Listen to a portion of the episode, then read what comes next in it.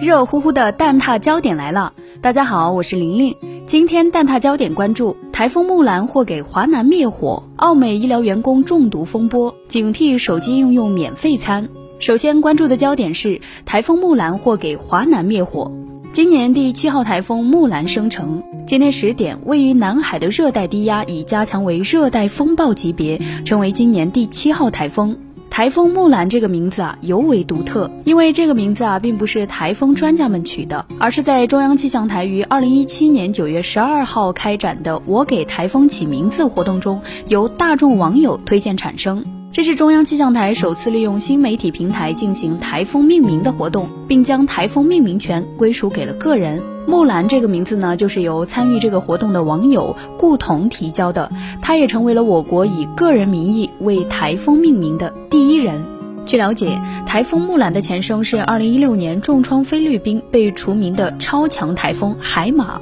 根据中央气象台消息，截至九月十一号，其中心位于距离海南省三沙市西沙永兴岛东偏南方向约五十公里，最大风力八级，也就是每秒十八米。据广东天气的消息，台风木兰预计将于十号白天以热带风暴级九级或强热带风暴级十级，在粤西到海南东部沿海登陆，较大可能在十号中午到傍晚登陆雷州半岛。受其影响呢，南海大部海域、琼州海峡和广东沿海海南岛东部沿海将有六到七级风；南海北部海域和广东中西部沿海风力可达八到九级，阵风十到十二级。广东南部、海南岛西部和北部等地的部分地区有大到暴雨，其中广东南部沿海等地有大暴雨。对于持续高温的华南地区来说，台风木兰可谓是个降温利器。它带来的风雨可以给华南大部带去清凉，不过华南东部和江南等地的闷热天气还将继续。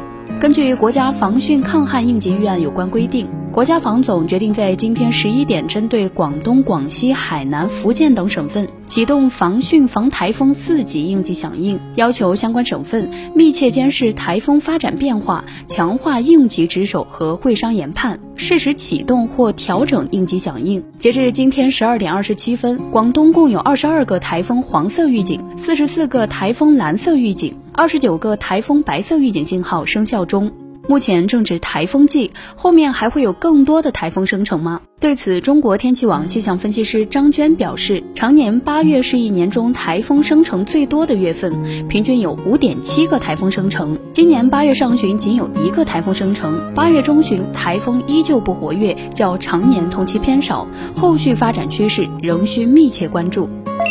接下来关注的焦点是奥美医疗员工中毒风波。奥美医疗金门工厂四十三名员工中毒，其中一人病亡事件已经发生一周。自奥美医疗八月五号上午发布公告承认此事，称疑似中毒原因是吸入 PET 胶水释放的次氯乙烷导致。之后再未公开透露相关进展。八月九号，南都记者从此事件病亡员工亲属罗先生处了解到，他堂嫂的遗体已经火化，公司赔了一百三十多万元。罗先生也是涉事公司的员工，他表示，从五号起，他也因为血液指标异常被送进医院。有另一位涉事员工向南都记者表示，过去的数天内有更多员工发烧住院。八月八号，南都记者联系上涉事的奥美荆门医疗用品有限公司总经理王洪亮，其拒绝回应南都记者提问。据公开资料显示，上述中毒原因中提到的四氯乙烷是有氯仿样气味的无色液体，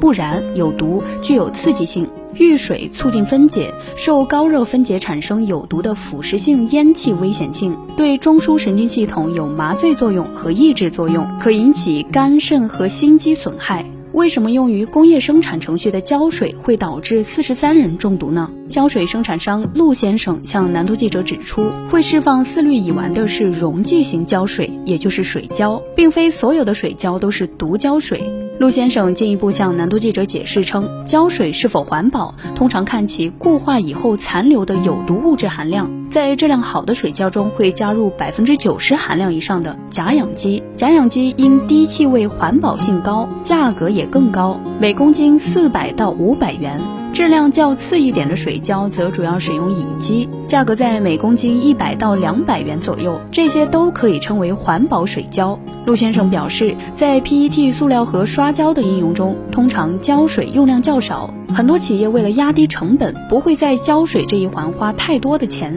而即使质量较次的水胶，只要通风充足，也不会造成大影响。他说，能导致这么多人中毒，应该是非常劣质的水胶了。胶水生产商林先生也向南都记者介绍，胶水行业并没有强制性标准，质量参差不齐，劣质胶水可以低到每公斤三十到四十元，而质量较好的水胶可以卖上百元甚至数百元，差价可达数倍。这主要看企业成本和需求。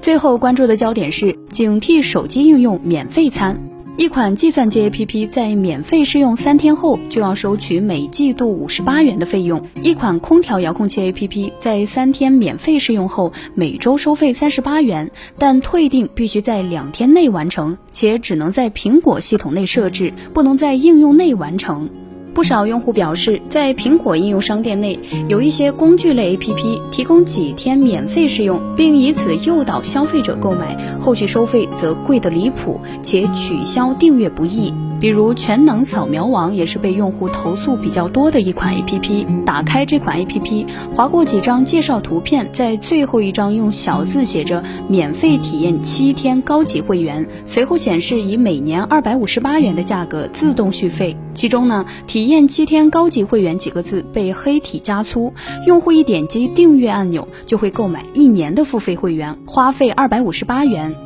订阅服务是苹果系统内的一种长期购买服务，与以往消费者认识中的一次购买终生享用不同。这种订阅类是根据用户使用时间的不同来收费，比如按周、按月、按年等。不过，由于在苹果商店内购买服务都必须经过苹果抽成，且无法绕过在苹果 APP 中直接购买，所以啊，要是用户想取消，也要从苹果的设置中退订，而无法直接通过删除软件在 APP 内取消等方式退订。对此呢，有人质疑是否因苹果商店审核不力，导致这些 APP 仍然可以继续诈骗。据了解，在苹果商店上架的软件内进行应用内购买，都需要使用苹果支付系统进行支付，且苹果要从中抽取百分之十五到百分之三十的佣金，这就是所谓的苹果税。上述软件收取的这些高额费用，其中也有固定比例需要交给苹果公司。根据二零二二年苹果三季度财报，苹果软件业务实现营业收入一百九十六亿美元，其中就包括上述服务收入。过去几年，